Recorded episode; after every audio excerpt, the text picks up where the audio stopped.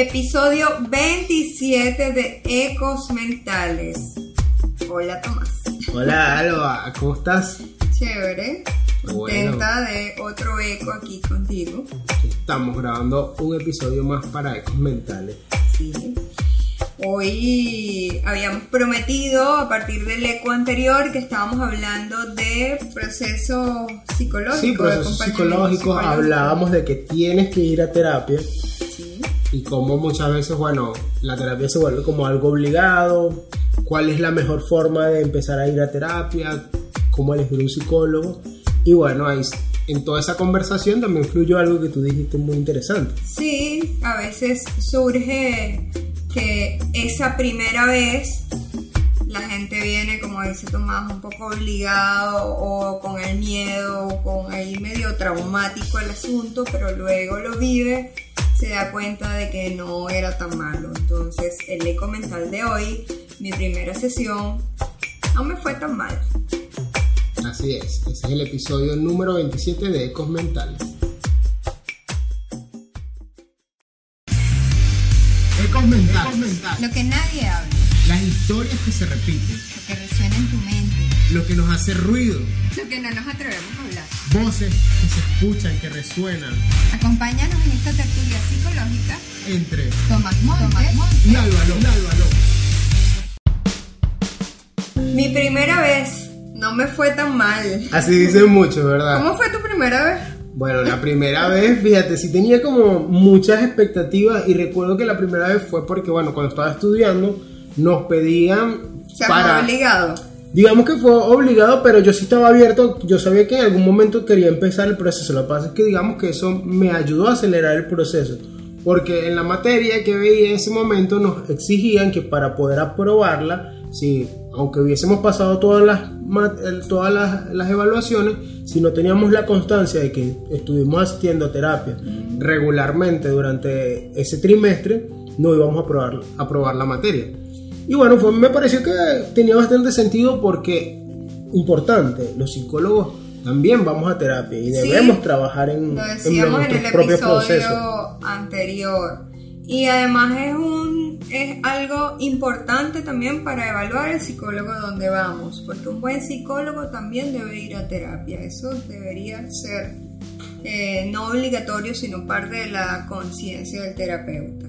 Mi primera vez fue hace muchos años, estaba estudiando mi primera carrera y estaba muy ansiosa, soy muy ansiosa. Mucho antes de adentrarte a todo el tema de psicología, ya tú tenías esa apertura a, asistir a Sí, a mí siempre me gustó el psicólogo, me gustó ir.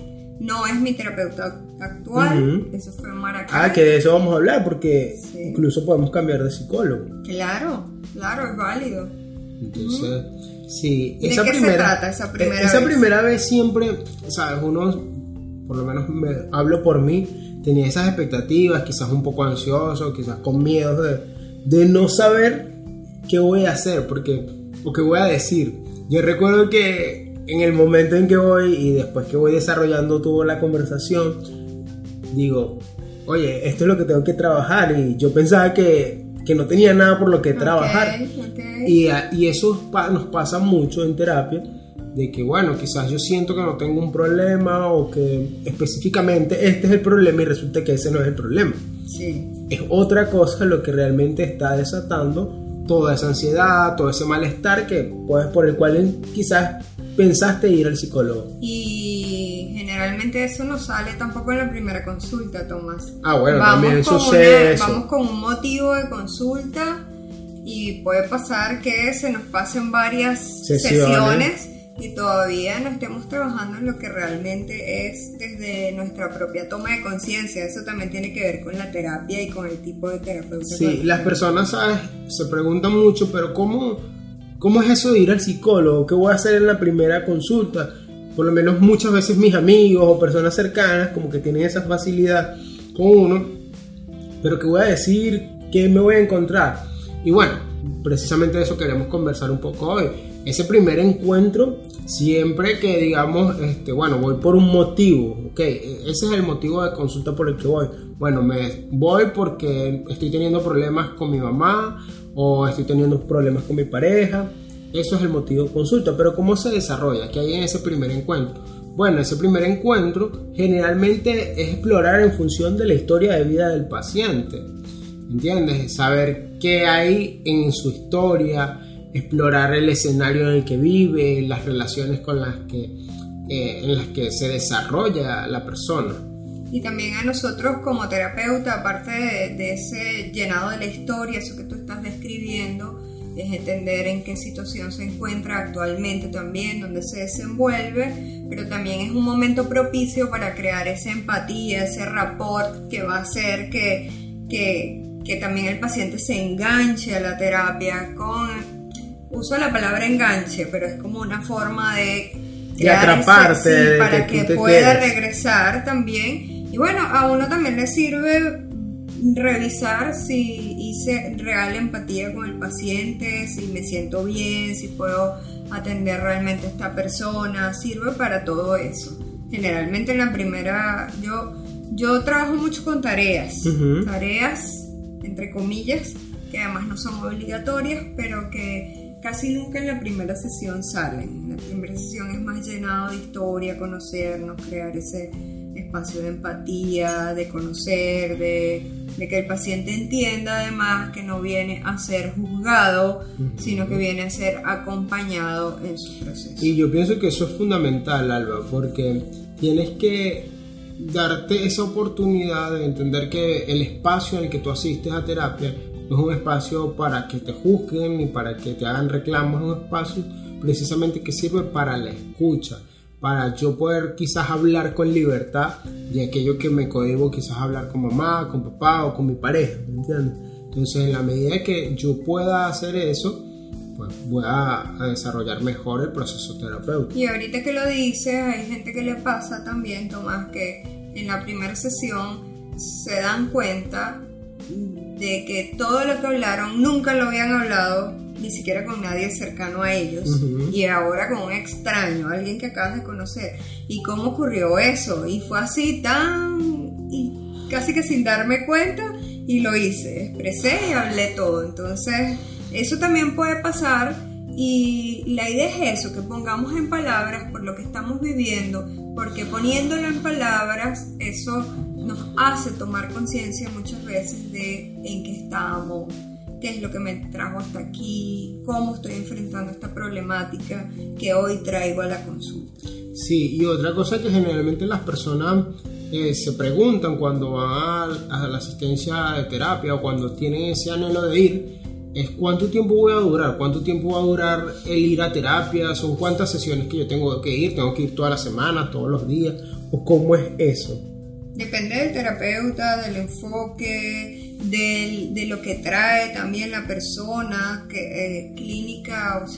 Em, a nivel de psicopatología, qué es lo que está presentando. Por ejemplo, en mi caso, que trabajo con enfoques estálticos y ya vamos a hablar de qué se tratan los enfoques, yo, una persona que viene con ansiedad, la veo de forma más consecutiva que una persona que trae de repente algo por explorar en su propio crecimiento. Entonces puede pasar que una persona la quiera ver dos veces a la semana o una vez a la semana cada cierto tiempo o una vez al mes. Pero también sabes que, pero y que si yo no puedo este, ir todas las semanas, ¿cómo hago? O cada 15 días.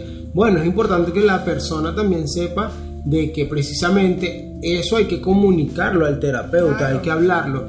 Mira, yo puedo asistir, no puedo asistir quizás todas las semanas, pero puedo asistir cada 15 días, cada 3 semanas. Y hay que ser flexibles en eso, aunque hay ciertas patologías que ameritan. Claro. Y el terapeuta va a desarrollar un, un plan de intervención en función a esa disponibilidad, porque va, digamos que se toma en cuenta varias cosas. Uno, la disponibilidad emocional, cómo está esa persona realmente abierto al proceso terapéutico. Otro su tiempo, porque hay personas que evidentemente están más ocupadas y tienen simplemente espacios en la semana, quizás una cada 15 días por trabajo. Y, y sobre todo el tema económico que muchas veces, este, digamos que frena a la persona a no asistir a terapia porque es que no puedo ir todo el tiempo, bueno, tengo el dinero, pero es que todo eso hay que conversarlo y usted no se tiene que sentir mal porque no puede ir todas las semanas, usted lo habla con su terapeuta y se va a desarrollar un plan de intervención en función de eso, lo que hablamos. Y que más viene a ser ayudado.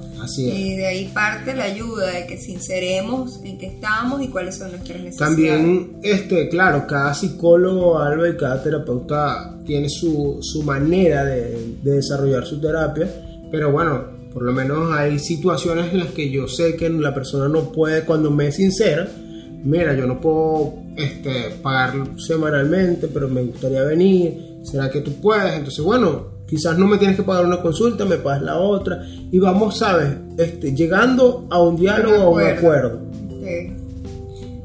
Y Tomás, hablábamos que también influye el enfoque, el enfoque psicológico con el que trabaja el terapeuta. ¿Hay distintos? Sí, hay distintos enfoques que van desde la terapia cognitivo-conductual, la terapia psicoanalítica. la humanista. Entonces, ¿cómo yo elijo? Bueno, va a depender también, este, sobre todo digamos hoy en día que tenemos una exposición grande en las redes, sirve mucho explorar ah, con qué tipo de terapia este, me se, identifico, me identifico que, me da este terapeuta. Ah, bueno, trabaja con terapia humanista o terapia cognitivo-conductual. Por ejemplo, en el caso de terapias cognitivo-conductual son generalmente muy puntuales este, las actividades que se van desarrollando y por ejemplo en casos de fobia y de adicción se usa mucho la terapia cognitivo-conductual. Ansiedad también. Y ansiedad. En el enfoque humanista, eh, la persona se, se busca que la, la, persona por sí misma se vaya dando cuenta de qué es lo que le está generando un malestar. Sí, a través del acompañamiento crear más esa toma de conciencia por sí mismo. No es que el psicólogo le va a decir directamente en todo momento qué tiene y por lo que está pasando, sino eh, que, que, lo ha llevado a eso, sino que usted mismo va siendo dirigido para que tome conciencia de cómo son sus formas de relacionarse o de, de llegar hasta ese problema, de cómo lo vive. Y este, otra que se escucha mucho, que es la más conocida, es la terapia psicoanalítica, que es una terapia que donde se trabaja en el inconsciente, es una terapia que este, creo que no es para todo el mundo, sobre todo porque este tipo de terapia tiende a ser muy larga, ¿verdad? La gestal también es larga. Y, pero en cuanto a frecuencia, es mucho, a veces hasta dos veces por semana, tres veces por semana. Y bueno, también no hay muchos psicoanalistas, ¿verdad? Porque bueno, la preparación, porque la formación, de un psicoanalista es larguísima. Y además ellos también trabajan un proceso largo en su proceso. Entonces, bueno, es todo esto. Y otra cosa, lo que se presenta mucho, lo que hablábamos al inicio, pero si no me gusta mucho este terapeuta o no veo avance, yo puedo cambiar. Tiene libertad plena de cambiar, pero eh, a mí como terapeuta me parece genial que además usted se lo haga saber al terapeuta.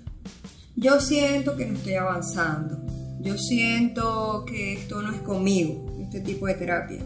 Yo pensé que esto era de otra forma. ¿O por qué no hacemos otras cosas? Eh, Fíjate que a mí me, me, pasó algo muy curioso este, con mi, mi terapeuta, mi primera terapeuta. De verdad que yo le agradezco un montón porque siento que es una profesional excelente con la que trabajé cosas muy importantes en su momento pero llegó como un punto en el que sentía que quizás. quizás no, no fue que me estanqué del todo, pero sí como que, ¿sabes? Ahora yo necesitaba algo más.